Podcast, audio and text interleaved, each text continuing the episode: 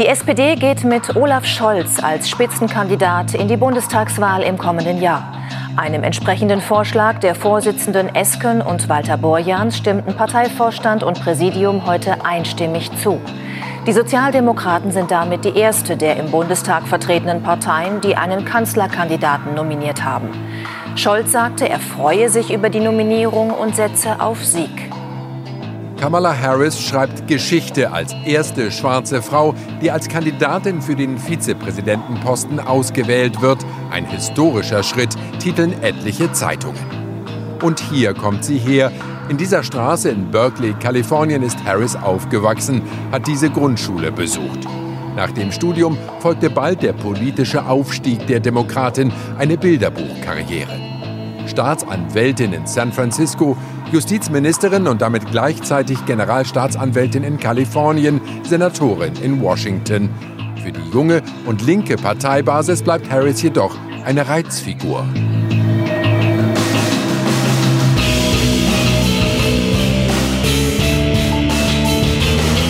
Und damit herzlich willkommen zu Episode Nummer 142 vom Jungen Politischen Podcast. Wie immer dabei, Roman. Einen wunderschönen guten Tag und ebenfalls dabei Simon. Hallo. Heute sind wir tatsächlich eine sehr personenkultige, ja nicht personenkultige, aber personenfokussierte Folge, denn wir mhm. sprechen mhm. über zwei Personalentscheidungen, die ihr im Titel auch schon gesehen habt. Äh, und zwar äh, Scholzi und äh, Kamala Harris in den USA und äh, Scholz in Deutschland, wer das nicht mitbekommen hat. Ähm, ihr euch fragt, warum wir nicht über das Thema auf internationaler Ebene sprechen, und zwar die äh, Proteste in Belarus. Ähm, dieses Thema hat offensichtlicherweise eine totale Relevanz und ist total unterstützenswert.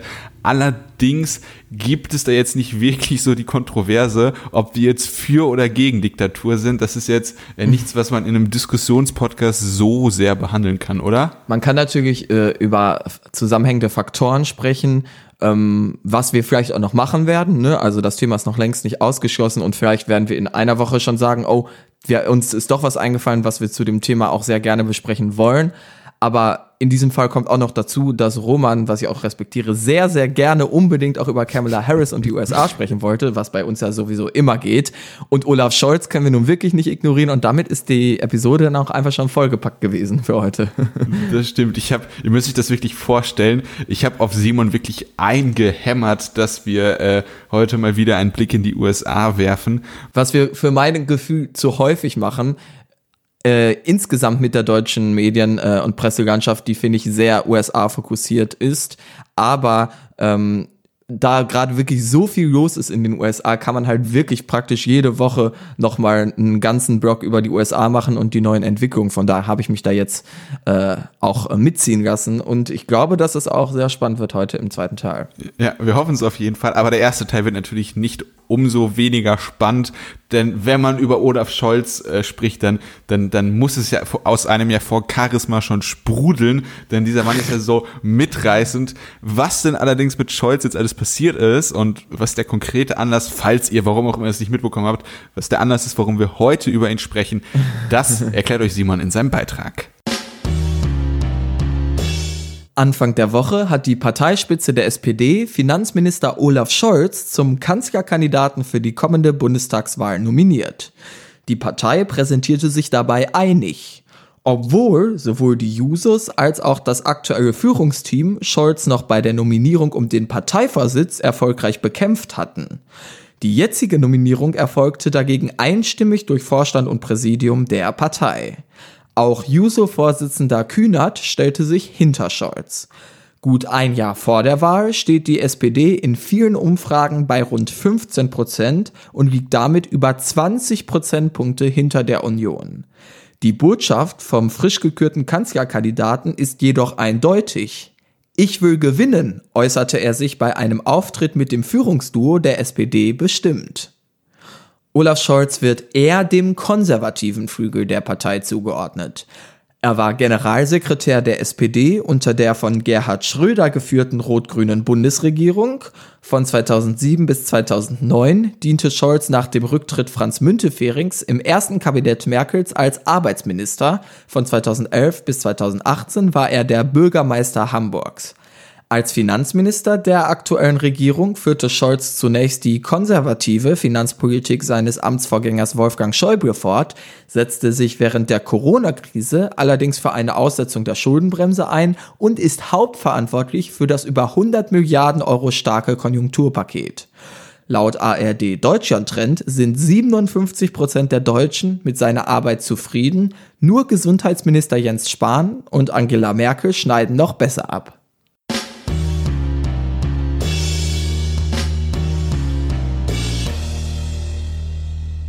Einmal direkt zu dieser äh, Umfrage nochmal. Da möchte ich jetzt nämlich einmal eine Generalkritik an die deutsche Presselandschaft raushauen.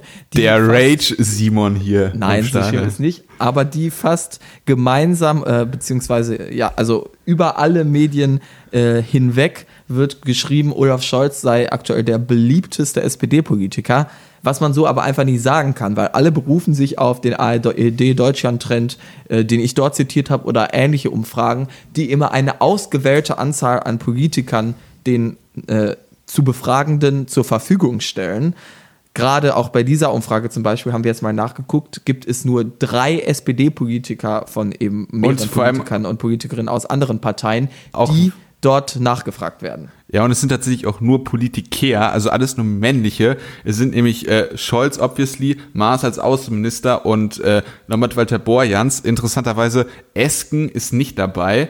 Oder heißt genau, die Co-Vorsitzende, die exakt die, das gleiche politische Relevanzlevel wie Norbert Walter Borjans hat, wird nicht nachgefragt. Auch zum Beispiel der Arbeitsminister Hubertus Heil, der hauptverantwortlich ist für die Grundrente, den äh, Gesetzesentwurf, der vor Corona eins der, äh, ja, würde ich sagen, bestimmendsten äh, politischen Themen äh, und Debatten in Deutschland war, wird nicht nachgefragt. Oder also, Giffey beispielsweise, die äh, äh Familienministerin, auch relativ populär. Äh, Schwesig, Mecklenburg-Vorpommernische Minister Ministerpräsidentin.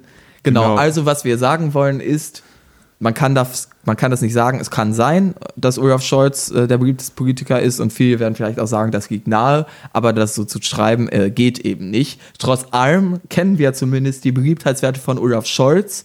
57 Prozent in diesem aktuellen ARD Deutschland Trend ist eine sehr hohe Zahl, wenn man bedenkt, mhm. dass nicht mal ansatzweise äh, so viele Leute aktuell die SPD wählen würden oder auch oder bei jemals. der Bundestagswahl gewählt haben oder jemals, ja stimmt. Das ja, also das ist ein gutes Argument zumindest für einen Olaf Scholz als Kanzlerkandidaten, Roman, oder? Also was sind so deine grundsätzlichen Gefühle jetzt dieser Entscheidung gegenüber?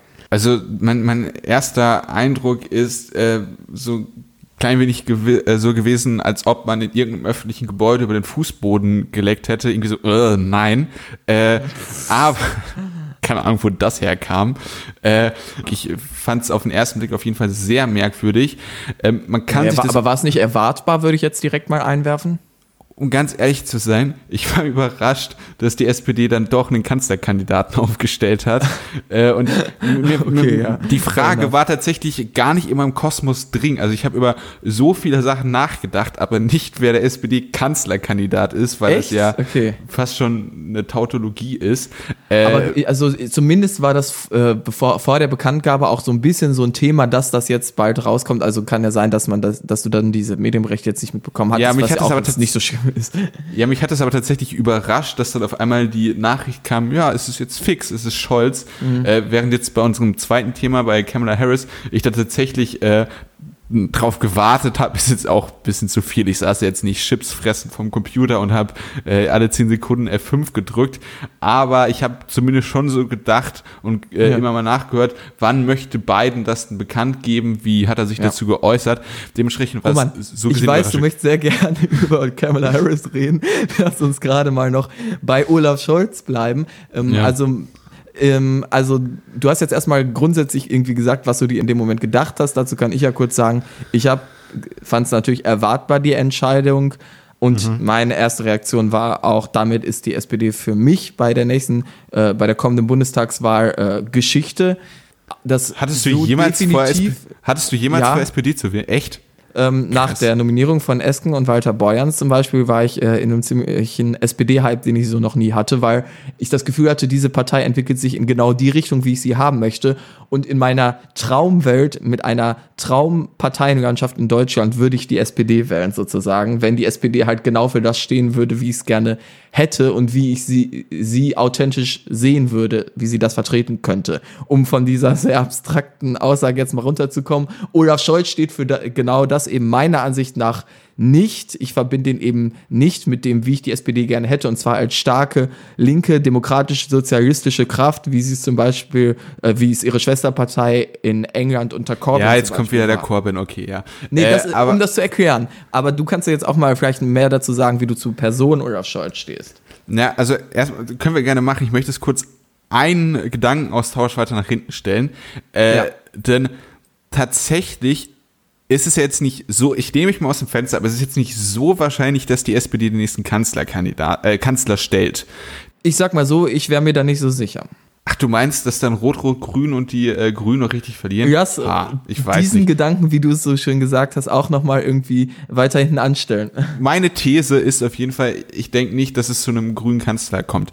So, dementsprechend könnte Roten. man ja argumentieren, dass es ja tatsächlich dann, ich habe sehr häufig tatsächlich gesagt in den letzten fünf Sekunden, äh, nicht so sehr, die Kampagne nicht so sehr auf Personen zugeschnitten ist, wie es bei der SPD typischerweise war. Und der Schulz äh, fand ich das sogar relativ stark, sondern dass ähm, mm. man zwar irgendwie eine Person braucht, aber durchaus auch Inhalte haben kann, die dieses Mal wirklich kräftiger betont werden und die der Kern des, äh, des, des äh, der Wahlkampagne mm. sind und dass dann äh, dieser äh, Spitzenkandidat nur eine Formalie ist jetzt sehr überspitzt gesagt, ist, ähm, sondern dass wirklich dann die, ähm, die äh, Inhalte das Entscheidende sind und äh, ja. ob die jetzt das Gesicht von Scholz oder von äh, Norbert Walter Borjans tragen, dann am Ende des Tages egal ist. Soll ich dir was sagen? Ich sehe es exakt andersrum. Ich hätte eigentlich, also das Profil der SPD, wie sie sich als Partei neu formiert und strukturiert,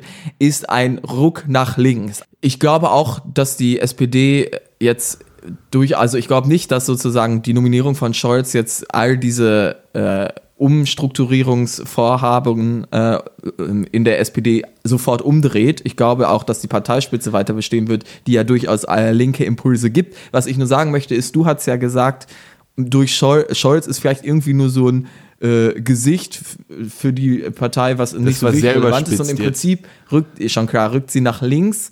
Ähm, aber Olaf Scholz ist ja genau deshalb gewählt worden, weil er Olaf Scholz ist, weil er so beliebt ist, weil er als der Corona-Krisenmanager gilt. Und somit würde ich ja. sagen, ist die Entscheidung Olaf Scholz Olaf Scholz wegen gefallen und nicht des Programms wegen. Ja, aber, aber ist, ist Olaf Scholz der schwarzen Null der Agenda 2010 wegen so beliebt oder ist er so nee. beliebt, weil er in Regierungsverantwortung ist und weil er jetzt Corona-mäßig profilieren konnte? Natürlich, da würde ich äh, voll zustimmen. Ja, und dann ist das ja unabhängig von den Inhalten und dementsprechend könnte man ja dann tatsächlich diese etwas, ich behaupte jetzt nicht, dass es diese linke Utopie von der SPD, die du hast und die man unter Norbert Walter Borjans und Saskia Essen zum Anfang hatte, äh, komplett umsetzt, aber das ist auf jeden Fall eine linkere Sozialdemokratie sozialdemokratische Partei wird, auch mit Scholz. Ich, das würde ich, dem würde ich auch zustimmen. Was ich nur sagen wollte, vielleicht habe ich dich auch nur missverstanden, ist, Olaf Scholz ist nicht nur irgendeiner, der jetzt da nominiert wurde, ja, sondern er, er ist nominiert wegen seiner Beliebtheitswerte, wegen seiner Corona-Performance, sage ich mal, und somit auch wegen seiner Person. Natürlich gehe ich aber auch davon aus, dass er niemals irgendwie jetzt die ja, äh, SPD-Spitze und die äh, politische ähm, äh, Neuausrichtung, die zum Beispiel im das, das Dezember letzten Punkt. Jahres ja, genau. gefasst wurde, ähm, umdrehen kann.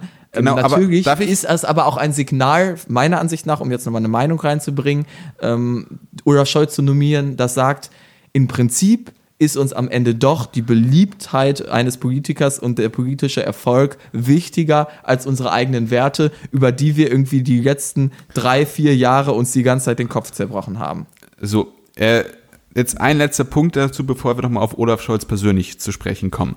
Äh, ja. Ich probiere jetzt so ein klein wenig die SPD schmackhaft zu machen, weil ich dich äh, auf jeden Fall irgendwann mit einem roten Parteibuch, das wir jetzt übertrieben irgendwo sehen will. Äh, nein, das ist jetzt ein Späßchen gewesen. Ja. Ähm, wir sind in einem grün-rot-roten Bündnis. Äh, Habeck wird Bundeskanzler und, oder nee, du magst Baerbock lieber. Baerbock wird Bundeskanzlerin und äh, jetzt ist die SPD als äh, Juniorpartner äh, mit Grünen und Linken in äh, Koalitionsverhandlungen. Wer bestimmt dann die Inhalte der SPD? Dann natürlich Norbert Walter Beuerns und Saskia Esken, weil okay. Olaf Scholz zu dem aktuellen Zeitpunkt, ich weiß nicht, wahrscheinlich wird er irgendwo Minister, aber zumindest ja jetzt in deinem Szenario noch überhaupt keine relevante Pers äh, ähm, okay, Person ja. in der SPD ist, der ist ja sogar nicht mal mehr im Partei, äh, in der Parteispitze. Da ist Clara Geiwitz damals reingekommen und Olaf Scholz ist nach, ich glaube, Jahrzehnten fast oder mhm. zumindest deutlich über einem Jahrzehnt aus der SPD-Parteiführung ausgetreten worden, sage ich jetzt einfach mal, beziehungsweise äh, es war klar, Bild. dass er das nicht mehr fortsetzen kann als eindeutiger oder nicht eindeutiger, aber als offensichtlicher Verlierer gegenüber äh, Norbert Walter Beuerns und Saskia Esken. Okay, gut. Äh, dann, dann hier dieses Gedankenexperiment. Ich will jetzt nicht sofort sagen, hey, das habe ich jetzt versucht in dialektischer Struktur so aufzubauen, aber es ging auf jeden Fall darum zu zeigen, dass auch wenn man Scholz hat, es nicht notwendigerweise eine Scholz-SPD sein muss, die man jetzt äh, im Wahlkampf sieht äh, und dass der Kanzlerkandidat am Ende des Tages dann vielleicht auch egal, es ist jetzt zu viel, aber eine unwichtige Rolle hat. Äh, aber dann wollen wir jetzt mal wirklich versuchen, die, äh, wie wir uns denn die SPD äh, unserer Wählbarkeit halber ähm, gewünscht hätten, probieren wir mal das beiseite zu stellen und das Analytische anzugucken. Zuerst Scholz und dann die, äh, die wahlkampftaktischen Beweggründe, die für Scholz hätten sprechen können ähm, oder gesprochen haben. Ich brauche da kein Konjunktiv, weil da ist es ja. Äh, erstmal sagen, ja. Äh, als Person, ähm, was man bei Scholz halt immer sagen muss, ist, dass ich zumindest finde, es ihm am äh, Charisma, äh, das ist auch Charisma. gut, wenn man sich verhaspelt, während man jemanden fehlendes Charisma und fehlende Rhetorik äh, vorwerfen will. Also es fehlt ihm auf jeden Fall an Charisma. Also wenn man sich jetzt einen Habeck oder einen Lindner anguckt, äh, ist es auf jeden das, Fall schon eine andere ja. Stufe als ein Scholz. So. Auf jeden Fall ist, wirkt er eben sehr äh, roboterhaft teilweise. Ja äh, spult seine Texte so ein bisschen runter. Er ist jetzt keiner, der die große Energie entfacht, wenn er zum Mikrofon greift, was natürlich ein durchaus großer Pluspunkt für einen äh, Kanzler oder Präsidentschaftskandidaten sein kann, aber nicht muss, wie wir gerade in den USA sehen. äh, dann hat Scholz ein paar Skandale mit seinem Namen verbunden. Also äh, etwas, was aktuell total äh, aktuell ist, äh, auch zweimal aktuell gesagt, ist natürlich Wirecard. Für diesen äh, wirklichen Finanzskandal ist er als Finanzminister und die daraus folgende fehlende Überwachung auf jeden Fall auch mitverantwortlich. Und es gibt ja sogar äh, Tendenzen, dass, äh, ich weiß jetzt nicht, wie weit es die verschiedenen Behörden sind oder wirklich Leute im äh, Finanzministerium, äh, dass die schon früher Sachen wussten, die aber nicht äh, direkt genug nachgegangen sind. Auf jeden Fall dieser ganze Wirecard-Skandal. Ja, Natürlich ist Olaf Scholz da de facto verantwortlich, aber da so eins, also das finde ich schwierig, ihm sozusagen vorzuwerfen als politisches Versagen. Ich sehe aber Doch, Punkt, schon. dass er. Man kann, also ja. ich will jetzt bei Wirecard nicht zu sehr ins Detail gehen, aber fehlende Zugriffsmöglichkeiten. Ja, verstehe ich. Da, da ist dann auch die politische Rahmengestaltung sozusagen. Genau. Und da halt also der Hauptpunkt ist halt, was ist eine Bank und ist ein Zahlungsdienstleister wie Wirecard, der auch quasi eine Bank ist, äh, ja. inwieweit muss man den dann auch ähnlich überwachen? So, dann ja. anderes Skandal, G20, äh, Poliz äh, Polizeigewalt, das ist ja, denke ich, auch noch relativ ja, bekannt. In unserer linken Bubble ist natürlich der Skandal, dass Olaf Scholz damals klipp und klar behauptet hat, es hat keine Polizeigewalt bei G20 gegeben, was eine ja, lächerlich und den äh, betroffenen Menschen gegenüber menschenfeindliche Aussage war. In anderen Kreisen, äh, weiter rechts zum Beispiel, macht man Olaf Scholz für die Krawalle bei G20 verantwortlich und dass er die Stadt nicht im Griff hatte, obwohl er vorher gesagt hat, im Prinzip es wird keine G20-Krawalle geben und die Leute werden sich wundern, dass der Gipfel schon vorbei ist, weil in Hamburg nichts passiert ist. Auch das ist natürlich politisches Versagen. Also egal, äh, wo man politisch steht, bei G20 kann man Olaf Scholz einiges vorwerfen. Klassische Lose-Lose-Situation so jetzt im Nachhinein. Genau. Und äh, auch Cum-Ex mit der Warburg äh, Bank hat er sich nicht gerade mit Ruhm bekleckert. Das äh, kann man so sagen. Also Olaf Scholz hat einige Skandale in der relativ aktuellen Zeit auf jeden Fall mitgemacht. Wenn man noch weiter zurückgeht, was die Menschen inzwischen vergessen haben, hat er damals als Generalsekretär eine ziemlich schlechte Performance abgegeben. Wie gesagt, ist eben inhaltlich für all das mitverantwortlich, was man jetzt der SPD vorwirft und wovon ja sich die SPD Skandal. distanzieren möchte. Das ist ja eine Meinungsverschiedenheit. Nee, äh, es ist aber äh, klar, aber also es geht ja jetzt gerade, zählen wir negative Aspekte auf, so habe ich das. Ja, okay, äh, aber dann würde ich sagen, erstmal. Kategorie Skandale weg, das, was Simon nicht gefällt, offen, ja? Nee, das, was äh, der SPD selber nicht gefällt, das ist ja. Ja, gut, so aber möchte, es gibt ja durchaus auch SPD-Wähler, die äh, im Nachhinein sagen, ja, Agenda 2010 ist ja vielleicht gar nicht arbeitslosenquotenmäßig gar nicht so schlecht gewesen. Es gibt alles auf dieser wunderschönen, interessanten Welt, aber die Sache, warum die SPD gerade so schlecht politisch darstellt, ist, glaube ich, keine steile These zu behaupten, dass Agenda 2010, Schröder und so weiter der Grund sind und die SPD selbst kommt ja zu diesem Urteil, in dem sie sich jetzt klipp und klar eigentlich davon trennen möchte und dann Olaf Scholz aufstellt, der damals natürlich nicht das Gesicht dieser Politik, ein Vertreter eben äh, dieser Politik war, Äh, fällt dir denn etwas Positives für Scholz als politische Persönlichkeit ein? alles während und nach Corona. Also nach Corona ist Quatsch, äh, weil wir haben noch Corona, also alles während Corona. Ja, das stimmt. Und die damit einhergehende äh, äh, positive Bewertung der Bevölkerung. Er ist ja, wissen die wenigsten, der bekannteste und beliebteste SPD-Politiker. äh, um hier nochmal äh, kurzer Throwback zum Anfang dieses Blogs. Dann wollen wir uns das Ganze aber jetzt gleich nochmal wahlkampftaktisch angucken. Denn äh, hier müssen wir jetzt ein klein wenig von ähm, Scholz vielleicht abstrahieren und zwischen einer SPD sprechen, die ähm, so weitermacht, wie sie äh, das die letzten Wahlen gemacht hat, mit einem äh, mit einem Kurs, der sehr mittig ist, der nicht dieses äh, Corbyneske, Sanders-eske linke sozialdemokratische sieht, Da sondern würden jetzt dir die Jusos und auch viele Parteilinke in der SPD widersprechen und sagen, doch genau dieses Programm haben wir entworfen. Olaf Scholz steht dafür nicht, aber an sich hat die SPD durchaus inhaltlich im Wahlkampf eine gewisse Linkswende zumindest Nee, zu vergangenen ich, Wahlen ich, hingelegt. ich will jetzt gar nicht über die Faktizität der, äh, wie das aktuell aussieht, sondern darüber sprechen, äh, ganz grob an die Wand gemalt, linke SPD gegen rechte SPD. Inwieweit kann es wahltaktisch klug sein, grundsätzlich äh, losgelöst von persönlichen Werten und so, was ist die äh, äh, Stimmenoptimierung, was ist die stimmenoptimale Entscheidung der SPD? Und äh, es gibt ja durchaus eine entscheidende Größe bei der Bundestagswahl 2021, die anders ist als 2017 oder 2013 oder 2009 und äh, die trägt den wunderschönen Namen Angela Merkel. Denn Merkel tritt nicht mehr als Bundes, äh, Ja. als Kanzlerkandidatin der CDU an.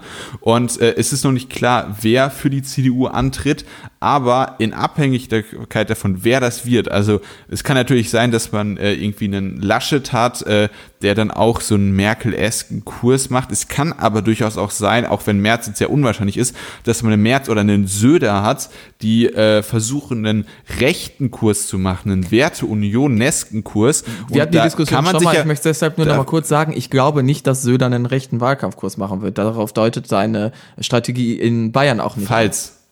Falls. Okay, also Falls dann dem so bleibt am besten bei März. Ich glaube, da sind wir dann Okay, auch äh, also- einer- einer Meinung.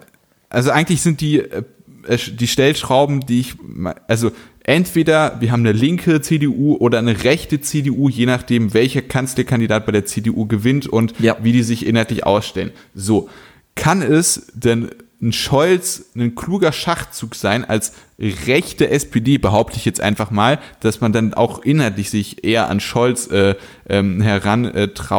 Ähm, das ist das falsche Wort, aber ihr wisst, was ich meine. Kann das vielleicht klug sein, wenn man dann nicht gegen Merkel, die sozusagen eine linke CDU ist, sondern gegen Merz, der eine rechte CDU verkörpert, dass man dort dann in der Mitte viele Wählerpotenzial äh, abstauben kann, was halt während der Merkel-Zeit nicht geklappt hat. Ich Kann das äh, funktionieren? würde dir zustimmen. Also erstmal ist es immer natürlich mir klar, dass du das äh, da vereinfacht ausdrücken möchtest mit Linke und Rechte, Ja, ähm, CDU. offensichtlich. Äh, ich würde nicht sagen, dass wir aktuell eine linke CDU unter Angela Merkel haben, aber natürlich repräsentiert hm. sie die eher linkere Strömung. Nur ganz kurze Einordnung, dass man das uns nicht falsch versteht. Ähm, also, ich würde, ich würde die Frage so beantworten. Ich glaube, es ist nicht ausgeschlossen, dass Olaf Scholz gar nicht so schlechte Chancen hat. Und wenn man sich aktuell die Umfragen anguckt, kann man sich fragen, wie zum Teufel kommst du darauf? Und ich komme eben mit einer ähnlichen Analyse ran, wie du sie jetzt gerade schon so ein bisschen ausgedrückt hast. Und zwar, dass Olaf Scholz am Ende der Merkel-Kandidat sein könnte. Angela Merkel tritt nicht mehr an. Angela Merkel ist sehr beliebt in Deutschland immer gewesen, bis auf eine kurze Phase nach der Flüchtlingskrise. Jetzt ist sie wieder sehr beliebt. Wegen die Ausländer. Ne? Gen- Genau, leider, ja. Ähm, also we wegen der Wahrnehmung äh, der äh, latent rassistischen deutschen Bevölkerung über die Ausländer, genau. Die ich hier gerade satirisch verkörpert habe und nicht selber bin. Das hier nochmal vielleicht. Ja, das war schon klar als Gag. Äh, ich, ne, ist, ist, denke ich, klar. Auf jeden Fall, was äh, ich sagen möchte, ist, die SPD versucht gerade mit Olaf Scholz im Prinzip das, äh, davon zu profitieren, womit keiner mehr gerechnet hätte, und zwar von der Beliebtheit der Regierung. Die Große Koalition war so unpopulär, so lange, bis Corona kam. Aktuell ist die Regierung und äh, deshalb auch die Große Koalition, die aktuell die Regierung darstellt, sehr beliebt. Und deshalb ist es auf einmal nicht mehr ähm, opportun, sich von der Regierung zu distanzieren, wie Friedrich Merz es vor Corona getan hat und damit äh, Beliebtheit und Medienaufmerksamkeit äh, bekam, sondern es ist opportun zu sagen, ich bin das weiter so auf einmal, da die Regierung so beliebt ist. Und deshalb ist es natürlich opportun, irgendwie zu versuchen, den Merkel-Kurs weiterzutragen. Wer kann das besser als der Finanzminister des aktuellen Kabinetts, Olaf Scholz, der aktuell natürlich zu Recht als eine Schlüsselfigur der aktuellen Regierung wahrgenommen wird. Und keiner der prognostizierten Kandidaten für die Union können das von sich behaupten. Am ehesten vielleicht noch äh, Söder, der ja Ministerpräsident in Bayern ist, deshalb nichts mit der Regierung zu tun hat, aber aktuell, ähm, wo sozusagen Bund und Länder während Corona sehr eng zusammenarbeiten, so ein bisschen für äh, den Kurs von Angela Merkel steht, was diese strikte Corona-Bekämpfung angeht. Aber im Prinzip ist Söder jetzt kein Teil der Bundesregierung. Gleiches gilt für Armin Laschet, der äh, ja auch als Merkel vertraut irgendwie gilt, aber längst nicht so, eine, so, so ein souveränes Auftreten hat und auch natürlich nicht Teil der Regierung ist. Und Friedrich Merz schon mal gar nicht. Der hat überhaupt nichts mit der aktuellen Bundesregierung zu tun. Im Gegenteil, er lebt praktisch von eigentlich den schlechten äh, Sympathiewerten eben gegen dieser Regierung, äh, eben dieser Regierung gegenüber. Und somit kann Olaf Scholz eben der Kandidat des Weitersos sein. Allerdings würde ich deiner Frage in dem Punkt nicht zustimmen, dass es dann auch opportun wäre, das ganze Parteiprogramm wieder nach rechts zu rücken. Weil die Beliebtheit der aktuellen Regierung kommt ja nicht sozusagen daher, dass man auf einmal sagt, oh, alles das, was die Große Koalition politisch verzapft hat in den letzten Jahren, finden wir auf einmal doch gut, sondern die Beliebtheit kommt sozusagen von der Corona-Politik der Bundesregierung. Und das Ja, aber ist ja wenn man eben das jetzt auch nicht das, wofür die SPD in der Vergangenheit gestanden hat. Das heißt, ich sage, Olaf Scholz, die SPD hat bessere Chancen, als man sich vielleicht mal vor Corona jemals hätte erträumen können. Trotzdem muss Olaf Scholz kein, äh, sage ich mal, eher rechten Wahlkampf machen, um davon zu profitieren. Allein Olaf Scholz als Gesicht der aktuellen Regierung reicht und ich glaube sogar, dass er mit einem linken SPD-Parteiprofil noch besser auftrumpfen kann, weil wenn es um Inhalte geht, dann ist die Bevölkerung ja eher, würde ich sagen, links der aktuellen großen Koalition gewesen, was die Unpopularität dieser äh, und der SPD insbesondere dargestellt hat. Aber das heißt, man hätte in diesem Szenario einen Scholz, der mehr oder weniger eine Merkel ist. Und dieser Merkel-mäßig, wirklich unab- unabhängig jetzt von unseren persönlichen Werten, möchtest du dann äh, eine Vermögensteuer, eine höhere Erbschaftssteuer und 12,50 Ja. Euro äh, Mindestlohn noch an Fuß binden, weil das die Deutschen so geil finden? Ich glaube nicht, dass Merkel beliebt war, weil sie gegen all diese Sachen war, die du gerade aufgezählt hast. Angela Merkel war äh, die Verwalterin Deutschlands, die international ein äh, sehr souveränes Bild abgegeben hat. Es gibt viele Gründe, sozusagen, die erklären, glaube ich, warum Angela Merkel so populär war und auch aktuell wieder ist. Ich würde sagen, im aktuellen Zeitpunkt, weil Deutschland äh, relativ gut bis jetzt durch die Corona-Krise gekommen ist, Angela Merkel ist eine souveräne Krisenverwalterin. Das macht ihre aktuellen Beliebtheitswerte aus. Nicht irgendwie Fragen wie Mindestlohn äh, oder Grundrente oder ähnliche Sachen. Gleiches gilt für Olaf Scholz, der eben dadurch profitiert, dass er Krisenverwalter aktuell ist und nicht davon, dass er irgendwie für die Reformpolitik Schröders sozusagen steht oder für die schwarze Null stand oder so etwas. Von daher, ich glaube, es würde Scholz sogar helfen, den linken Parteikurs mitzutragen und so wird es ja aktuell auch verkauft. Ne? Also ähm, man sagt, man ist zur Einigkeit gekommen, Olaf Scholz vertritt die SPD, die nach links gerückt ist in diesem Wahlkampf. Und ich sehe keine Anzeichen, sozusagen hier wieder eine 180-Grad-Wende zurückzumachen. Ich weiß nicht, ob sich die Leute da so leicht verarschen lassen, weil das man hat, muss. also wenn man, wenn man, zu wenn man mit Scholz, also also ich denke, Inhalte spielen schon noch eine gewisse Rolle, wenn man Absolut. wirklich mit Scholz versucht, halt nicht die linken Wähler anzusprechen, sondern die äh, gemäßigten CDU-Wähler, um das jetzt vielleicht mal so auszudrücken, die Leute, die einfach nur gesagt haben, ich wähle nicht CDU, ich wähle Merkel und die dann anzusprechen mit linken politischen Forderungen. Ich weiß nicht, ob das notwendigerweise funktioniert. Ich lasse mich da gerne eines Besseren belehren, aber Aber das ist doch die aktuelle Wahlkampftaktik der SPD, oder? Ja, wir, wir, wir haben wir schon Bundestagswahlprogramm der SPD? Es gibt zum Beispiel eben dieses, wie heißt das, äh, eine neue Sozialpolitik in einer neuen Zeit oder so, weiß jetzt nicht genau, dieses große Papier, was die SPD im Dezember verabschiedet hat. Aber das ist ja jetzt auch nicht, noch nicht so in der Mitte der Gesellschaft diskutiert worden. Das ist aber, wor das ist was, worauf sich die SPD aktuell beruft, was ihre Identität darstellt. ja, aber packt Ähm, das, packt solche, also jetzt irgendwie packt man sehr linke Konzepte in die heiße Phase des Wahlkampfs und da wird es bestimmt Mittel und Wege finden, äh, dass Scholz dann, äh, wenn es überhaupt zu diesem. Szenario kommt, Ich glaube das nicht. Ich glaube, ich, auch die Jusos lassen sich nicht so einfach verarschen. Wenn die gegen irgendwie so eine Personalie sind, dann Ja. zeigen die das auch. Und Ja, die auch, Jusos, dass die die, damit aber d'accord gehen, deutet für mich auf eben diese Aber die Strategie Jusos hin. argumentieren ja nicht aus wahlkampftaktischen Gründen, sondern sie über, äh, aus äh, inneren äh, Überzeugungen Werten. Und das ist ja auch gut so. Aber wenn wir jetzt in dieser wahlkampftaktischen Überlegung sind, weiß ich nicht, ob es gut ist, denn einen rechten SPDler, der ein Merkel-Imitat sein soll, mit so linken Inhalten zu versehen. Aber ich glaube tatsächlich auch gar nicht, dass es zu dieser Situation kommt, weil das ja tatsächlich am ehesten dann März für die CDU hieße und äh, danach sieht es ja aktuell tatsächlich gar nicht aus. Ich würde Äh, das gar nicht auf März nur beschränken. Ähm, ich würde sagen, stell dir mal vor, Armin Laschet wird es. Also für mich steht ähm, Olaf Scholz mehr für den Kurs der aktuellen Regierung als Armin Laschet, der, glaube ich, in einem Wahlkampf auch noch ein ziemlich, ziemlich schlechtes Bild abgeben kann. Ich halte nämlich Armin Laschet auch nicht wirklich für sehr souverän. Im Gegenteil, ich glaube, der könnte so ein bisschen so ein, diese, die Annegret Kramp-Karrenbauer hinlegen. Einmal zum Parteivorsitzenden gewählt und nur noch mit Skandalen in der Presselandschaft. Und wenn du dann einen Olaf Scholz hast äh, und sich alle die Stabilität irgendwie zurückwünschen und die Einigkeit und die kompetente äh, Regierungsarbeit aus die Einigkeit, Corona-Zeiten. das Recht und die Freiheit. Ja, genau. Dann äh, werden sich viele auch zu Olaf Scholz umdrehen, auch wenn ein angeblicher Merkel-Vertrauter sozusagen zum Parteivorsitzenden gewählt wird, wonach es wahrscheinlich aktuell eher aussieht. Dann wollen wir das aber tatsächlich mit Deutschland für die heutige Folge erstmal gewesen sein lassen. Fast. würde Wir müssen nämlich noch einmal kurz unsere Prognose jetzt abgeben. Ähm, ich sage, wenn Söder Kanzlerkandidat wird, holt Söder es. Wenn Söder nicht Kanzlerkandidat wird, kann noch so viel passieren. Ähm, ich meine, nach, äh, wir wissen nicht, wann das Ganze mit Corona aufhört, wie entscheidend das Thema noch im Wahlkampf 2021 sein wird. Aber ich sehe Armin Laschet noch keine gute Figur abgeben, auch wenn ich ihn aktuell als wahrscheinlichen Kandidaten für die CDU halte. Und die Grünen sind auch ein Faktor, den man jetzt nicht vergessen darf. Aber ich halte die äh, SPD noch längst nicht für abgeschrieben. Ich glaube, es wird am Ende des Tages Kamala Harris. Wir, wir äh, können uns ja auf alles gefasst machen, aber mit dieser grandiosen Überleitung können wir jetzt tatsächlich über Kamala Harris sprechen und was sie dann äh, zumindest für dieses Jahr vorhat. Und das ist Vizepräsidentschaftswahlkampf. Schönes Wort.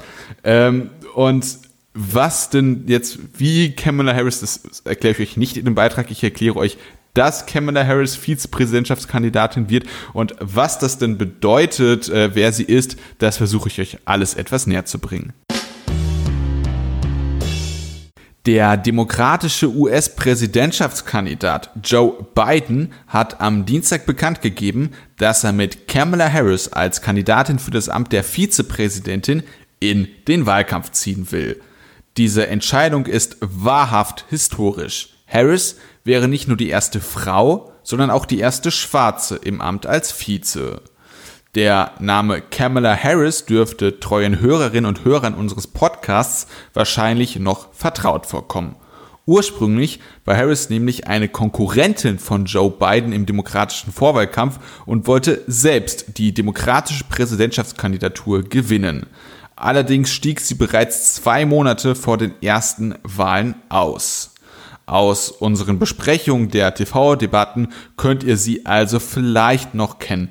Nichtsdestotrotz hier ein kurzer Überblick. Kamala Harris ist Juristin, 55 Jahre alt und seit 2016 US-Senatorin für Kalifornien. Zuvor war sie als Bezirksstaatsanwältin und Attorney General tätig. Von dem progressiven Flügel der Demokratischen Partei wird Harris teilweise übel genommen, dass sie zu ihrer Zeit als Strafverfolgerin bestimmte Civil Rights Gesetzesvorschläge nicht mit unterstützte. Auch ihre Verfolgung von Marihuana-Strafdelikten ist eine häufig genannte Kritik. Politisch wird Harris häufig dem modernen Flügel der Demokratischen Partei zugerechnet. Ich persönlich finde diese Einordnung allerdings ein klein wenig verwirrend. So ist Harris beispielsweise Unterstützerin des Green New Deals, einem Prestigeprojekt der Progressiven. Außerdem ist sie Anhängerin eines Medicare for All Plans. Zwar ist dieser nicht so radikal wie beispielsweise derjenige von Bernie Sanders, allerdings ist Harris Vorschlag durchaus umfassender als beispielsweise Joe Bidens ursprünglicher Plan. Simon und ich nehmen diese interessante Personalie zum Anlass, um erneut einen Blick in den US-amerikanischen Präsidentschaftswahlkampf zu werfen.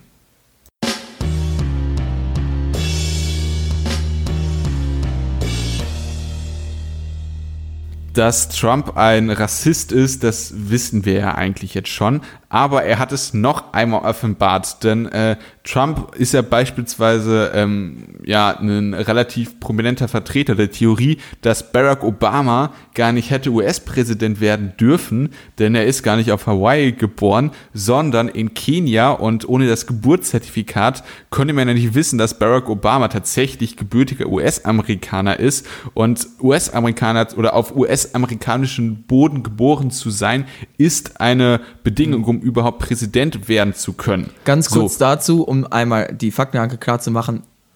Es ist eine völliger Quatsch, es ist eine Verschwörungstheorie. Diese Birther-Nummer, wie man das in den USA nennt, hat keine faktische Grundlage, wie immer bei Donald Trump. Nur sowas muss man dazu sagen, wenn man über solche Themen spricht. Also es gibt keinen Anlass, irgendwie auch nur, dass das stimmt. Aber aber das Ganze äh, findet jetzt wieder ein Revival, denn Kamala Harris ist äh, die wäre die erste schwarze Vizepräsidentin.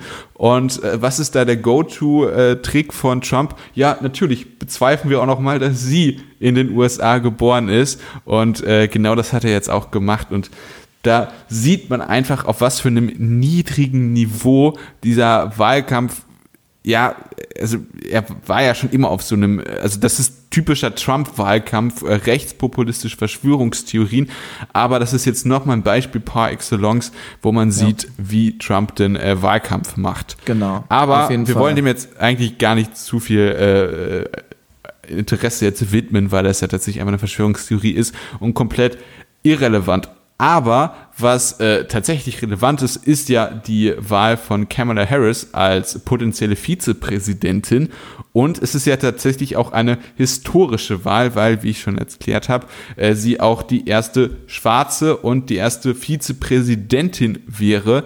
Dementsprechend, äh, Simon, bist du denn genauso wie ich hüpfend mit deinem Handy äh, durch äh, das Haus gesprungen, als du die Nachricht gelesen hast, dass Kamala Harris Vizepräsidentschaftskandidatin wird? Nein, also ich sag mal so, für Leute, die so ein bisschen sehr, viel zu sehr in diesem US-Wahlkampf stecken und sich völlig grundlos viel zu sehr mit diesem Thema beschäftigen, zu diesen Leuten, wir beide? sowohl Roman als auch ich, ja, ja, war das abzusehen. Also es war eigentlich relativ klar, alles andere wäre, ein, wäre eine Überraschung gewesen. Ähm, ich kann ja einmal kurz erklären, wieso ich glaube, wieso es zu dieser Wahl gekommen ist und welche Faktoren das hat. Allem voran geht erstmal die Analyse, die ganz viele Amerikaner, äh, amerikanische ja, Menschen, Journalisten zum Beispiel eben treffen, die sich mit diesem Thema beschäftigen. Und zwar die Wahl der Vizepräsidentschaftskandidatin oder des Kandidaten ist völlig überschätzt. Die ist in den USA ein Riesenthema immer, aber bei der tatsächlichen Wahlentscheidung ist sie nur ganz selten ein wirklicher Faktor in der Entscheidung äh, der Menschen, stellt sich am Ende immer heraus. Also das Thema bekommt eine überproportionale Aufmerksamkeit zu seiner faktischen Relevanz bei der Wahlentscheidung. Lassen wir das mal beiseite. Wie ist Kamala Harris einzuordnen? Sie ist im Prinzip steht für nicht viel mehr oder weniger als Joe Biden. Also Kamala Harris wird mit eben Na, genau diesem mittigeren Kurs verbunden. Von äh, das ist jetzt aber meiner Quatsch. Ansicht nach auch vielleicht Leute, die Kamala, die Nee, doch, aber genauso wird sie verbunden. Die Leute, die Kamala Harris gut finden, finden Joe Biden gut. Und umgekehrt. Also durch die Aber das Wahl stimmt ja nicht. du hast, du hast schon ein Gegenbeispiel, mich. Also ich habe doch im äh, Vorwahlkampf Harris ich war auf dem Harris-Zug, bevor ich auf dem äh, Buttigieg-Zug war, ohne dass ich Biden jemals gemocht habe. Also ja, du magst aber Biden nicht, wegen, weil der irgendwie deiner Ansicht nach eine schwache Persönlichkeit darstellt. Aber Biden, Buttigieg, Harris, das ist alles eine politische Linie. Es und ist so, eben nicht. Ich sag ja auch nur, was die. Doch, Roman, und es glaubt mir, guck dir die Datenanalyse an. Kamala Harris und Joe Biden haben die exakt gleiche Wählerschaft. Du magst jetzt von mir meiner Ansicht nach irgendwie ein Kuriosum sein, was es immer gibt. Aber Wahlanalytiker gucken sich eben an, wie sieht das Ganze da aus und Kamala Harris und Joe Biden haben keine relevante Abweichung. Das heißt, meine Analyse daraus wäre, Joe Biden ist sich ziemlich sicher, diese Wahl zu gewinnen und glaubt, er braucht nicht wirklich eine Kandidatin oder einen Kandidaten, die sozusagen sein Wählerspektrum erweitert, sondern er möchte stattdessen eben eine Kandidatin oder einen Kandidaten, in diesem Fall eine Kandidatin, die mit ihm politisch auf einer Linie ist und die auch sozusagen seine Legacy fortsetzen könnte. Denn es ist ein offenes Geheimnis, dass Joe Biden nur für vier Jahre in den USA antreten wird. Und die Vizepräsidentin hat natürlich einen extrem äh, Bonus und extreme äh, Vorschusslorbeeren dann, die nächste Kandidatin für die Demokratische Partei zu werden. Und ich glaube, das war eine relevant, ein relevanter Faktor am Ende in seiner Entscheidung. Diese Vorschusslorbeeren sieht man ja auch am relativ bekannten Beispiel Joe Biden. Äh, ja, genau. Deswegen ja. hat er ja wahrscheinlich, ist auch ein Mitgrund, warum er die Vorwahlen gewonnen hat. Das ist der einzige ähm, Grund, würde ich sogar sagen. Sonst hätte er keine Chance gehabt bei dem Kandidatenfeld. Ähm, auf jeden Fall äh, denke, also am Ende des Tages ist die ähm, Entscheidung tatsächlich dann eher unwichtig. Aber für mich ist sie tatsächlich, äh, gibt es drei Komponenten, anhand derer man äh, grundsätzlich einen Vizepräsidentschaftskandidaten oder Kandidatin äh, analysieren muss. Und das ist tatsächlich kann man es relativ schön an dem Wort Vizepräsidentschaftskandidatin ablesen, denn dieses Wort als Ganzes, Vizepräsidentschaftskandidatin, ist Mann oder sie während des Wahlkampfs. Und da kann man jetzt drüber diskutieren, inwieweit Harris oder eine andere Person wahlkampftaktische äh, Vorteile gehabt hätten. Und äh, der Vorteil, was weiß ich, wäre beispielsweise, also ist, den hat Harris tatsächlich äh, in dem Sinne nicht, als dass sie jetzt in der Kombination mit beiden ein breiteres Portfolio anbieten. Also wenn man jetzt irgendwie eine progressive äh, Kandidatin als Vizepräsidentschaftskandidatin ausgewählt hätte, hätte das sozusagen wäre diese, hätte man vielleicht noch mehr Leute ansprechen können, Allerdings Elizabeth Warren war hier das brilliante Beispiel. Von, bei, sie war auch sozusagen eine Kandidatin, eher linke Demokratin in den USA, wo einige mitgerechnet haben, dass sie es am Ende machen könnte, weil sozusagen die Datenanalyse zeigt, dass mit Elizabeth Warren ähm, sozusagen neben Joe Biden die meisten Menschen, also mehr sozusagen die optimale Anzahl an Menschen ins Boot geholt werden würde, wenn man sich realistische ähm, Möglichkeiten für eben diesen Posten überlegt. Also das wäre die breiteste Aufstellung ähm, für sozusagen eine breite Wählerschaft gewesen. Aber es wäre natürlich auch ein Wagnis gewesen, denn in der aktuellen Situation schafft es Biden ja tatsächlich, also die äh, Republicans against Trump, wenn wir uns die mal vor Augen führen, schafft er es auch ehemalige Republikaner äh, für sich zu gewinnen. Und da ist die Frage, inwieweit diese Leute vielleicht gar nicht wählen gehen, wenn man dann eine zu linke Kandidatin in Anführungszeichen gewählt hätte. Das wäre das Gegenargument gewesen.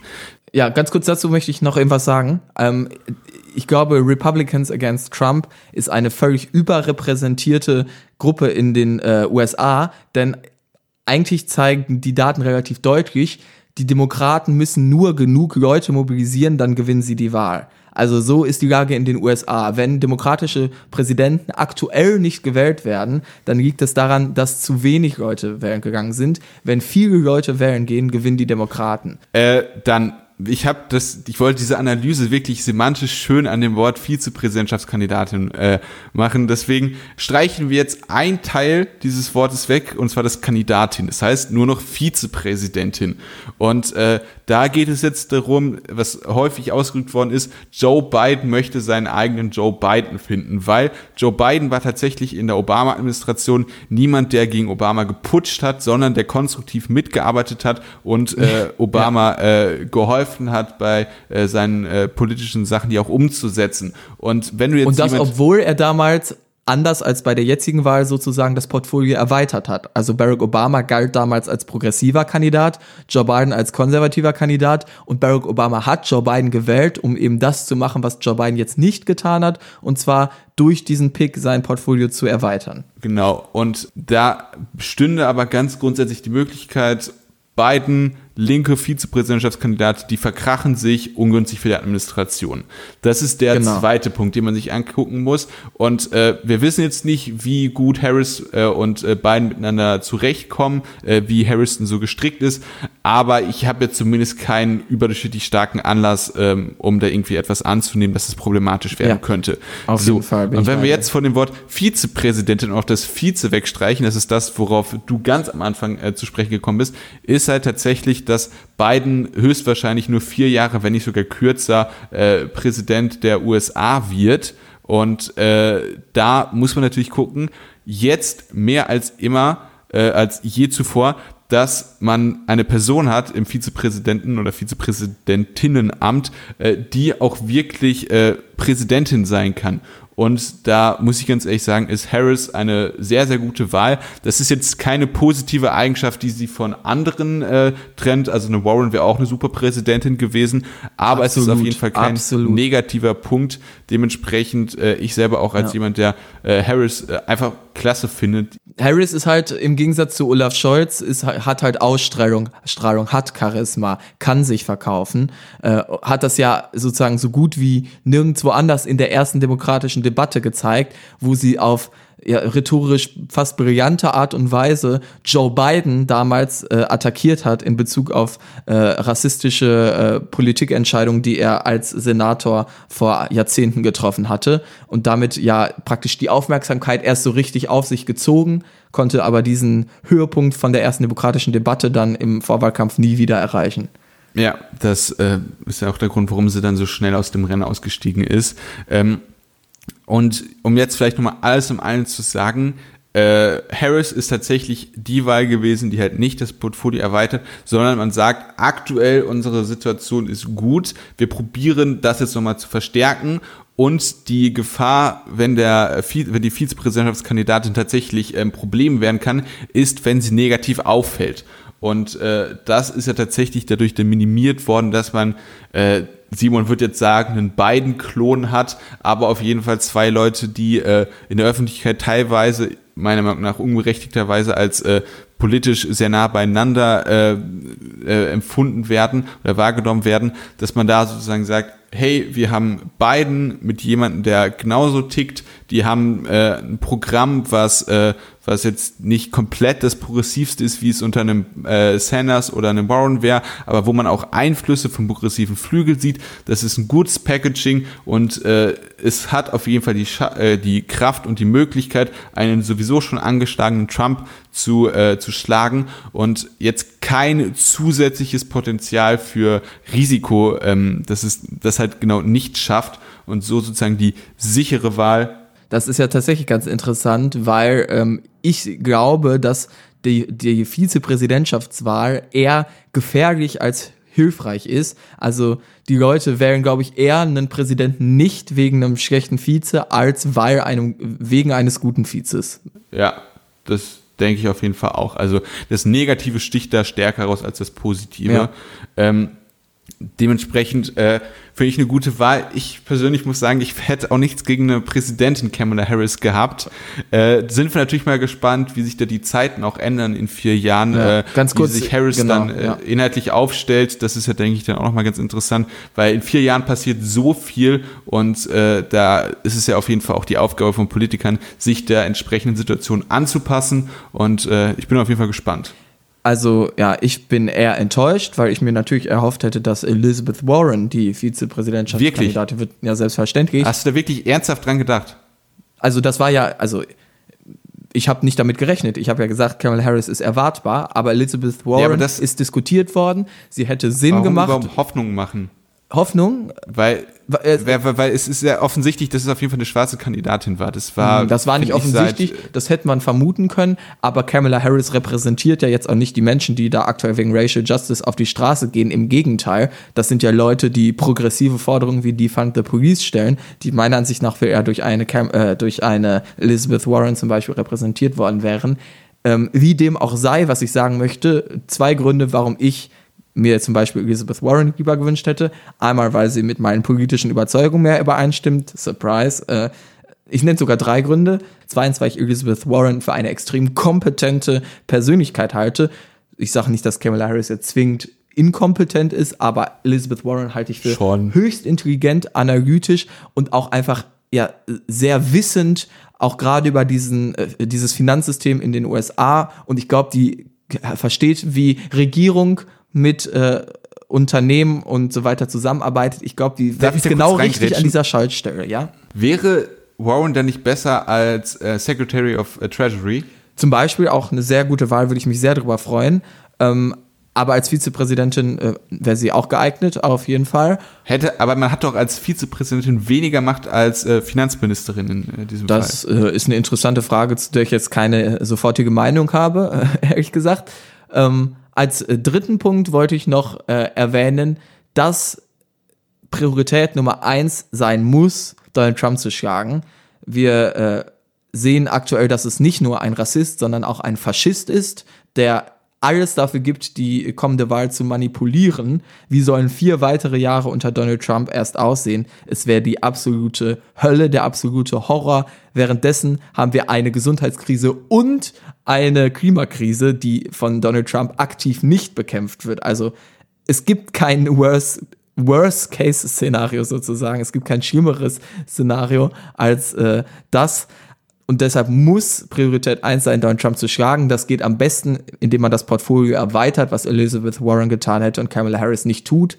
Ich sag mal, klar, Joe Biden geht aktuell relativ sicher davon aus, dass er die Wahl gewinnt, aber ich möchte, dass alle Möglichkeiten sozusagen aktiviert werden, weil unbedingt Donald Trump aus dem Weißen Haus muss. Und das wäre mit Elizabeth Warren im Gepäck meiner Ansicht nach besser gegangen ich weiß nicht, ob da tatsächlich dieser riskantere Schritt, äh, dann noch zusätzlich jemanden zu wählen, der, äh, der, ähm, der andere politische Vorstellungen noch mit reinbringt. Und das wäre ja genau das Negative, dass man äh, dann jemand, der halt äh, Republicans äh, against Trump äh, zu links wäre. Die eine nicht äh, vorhandene Wählergruppe sind meiner Ansicht nach, wie gesagt, wer äh, Donald Trump verhindern möchte. Und inzwischen gibt es ganz klare Lager. Entweder du bist für oder gegen Trump. Es gibt kein Dazwischen mehr. Also so gut wie nicht. So, der wird Joe Biden wählen. Auf jeden Fall. Ich weiß nicht. Ich finde da tatsächlich die aktuelle Strategie weiterzufahren und dann nochmal mit Harris zu unterstützen und nichts Neues zu wagen, wahrscheinlich zielführender, weil aktuell sieht es ja gut aus, man muss einfach so weitermachen und äh, dann äh, wird das hoffentlich was.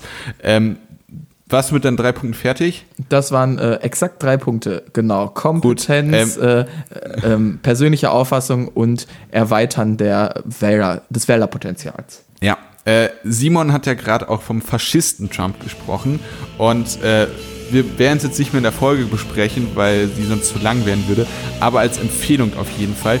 Es gibt eine Herangehensweise, wie es Trump tatsächlich schaffen könnte, durch äh, Verschiebung von Stimmabgaben im Elektro Elektro Electoral College und so, die ähm, die tatsächliche Wahl im äh, die Wahlentscheidung so zu verzögern, dass er doch noch Präsident bleibt. Wie genau das aussieht, da habe ich euch einmal ein Video zu verlinkt von Mr. Wissen to Go. Das ist äh, ganz unten auf meinem Beitrag, da einfach auf den Link draufdrücken. Und das Ganze hat er auch, auch äh, zu großen Teilen ähm, aus, einem, äh, aus einem Artikel. Äh, der Artikel ist auch verlinkt, das ist Quelle 18. Ähm, die entscheidenden Schritte aus dem Artikel sind auch in dem Beitrag drin.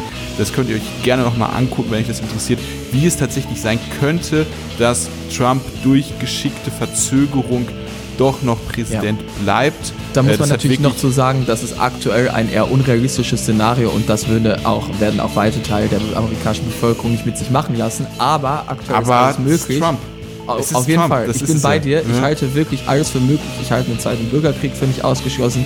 Das klingt vielleicht absurd im ersten Moment, aber wenn man sich die polarisierte Situation in den USA anguckt, wo äh, schwarze Menschen für Rassengerechtigkeit auf der Straße stehen und äh, weiße Nazis bereits bewaffnet in Parlamente einstürmen. Ähm, also das ist eine aufgeladene Stimmung. Ich klinge jetzt so, als ob ich beides auf eine Stufe setze. Natürlich bin ich ganz klar hinter den schwarzen Menschen, die Rassengerechtigkeit fordern. Obviously, ja. Ja, das Wort wenn, auf wenn Deutsch nicht, dann wäre das ja, wenn nicht, dann wäre das ein Grund, den Podcast hier zu beenden, für ein für alle Mal. Nein, aber so mir auf, die Formulierung die klang so, als ob das auf einer ja. Stufe steht. Ja, und natürlich, dein, ich will auch nochmal sagen, das Wort klingt auf Deutsch irgendwie so komisch. Racial Justice ist irgendwie klingt angenehmer. Und was ich ganz kurz noch äh, sagen möchte, eben zu dem, was du angesprochen hast, was man auch nicht missachten darf, ist, dass Donald Trump äh, ähm, aktuell dort gegen das amerikanische Postal Office kämpft. Also gegen ja, die, Postbehörde. die Postbehörde dort, die in den USA noch komplett staatlich ist, was man gar nicht glauben kann. In Deutschland ist ja nach in, in großer Privatisierungsstimmung die Deutsche Post ja auch äh, teilprivatisiert worden. In den USA Skandal. ist das äh, ja, stimme zu, in den USA ist das ein staatliches Unternehmen, dem Donald Trump gerade an allen Ecken und Enden versucht, Gelder zu entziehen, um die Briefwahl möglichst zu verkomplizieren was äh, eben ja, Menschen, die gerne wählen würden, es am Ende schwierig machen könnte, tatsächlich wählen zu gehen, gerade während einer Gesundheitskrise. Und ich habe ja gerade schon mal gesagt, in den USA ist es so, wenn wenig Leute wählen, gewinnt er Donald Trump. Wenn viele Leute wählen, wird Donald Trump verlieren. Das heißt, Donald Trump versucht sozusagen aktiv den demokratischen Prozess zu unterminieren, um die Wahl zu gewinnen. Also auch das sollte man nicht aus dem Auge verlieren. Ähm, wenn du davon sprichst, auf welche Varianten Donald Trump sich versuchen könnte, im Amt zu halten. Ja, und mit dieser positiven Note wollen wir dann die Folge beenden. Äh, ja, Simon, bitteschön. Ähm, das war's mit Episode danke, äh, 142 vom Jungpolitischen Podcast. Ihr wisst doch schon längst, was zu tun ist, Leute. Also von daher, bis nächste Woche. Tschüss, Ciao.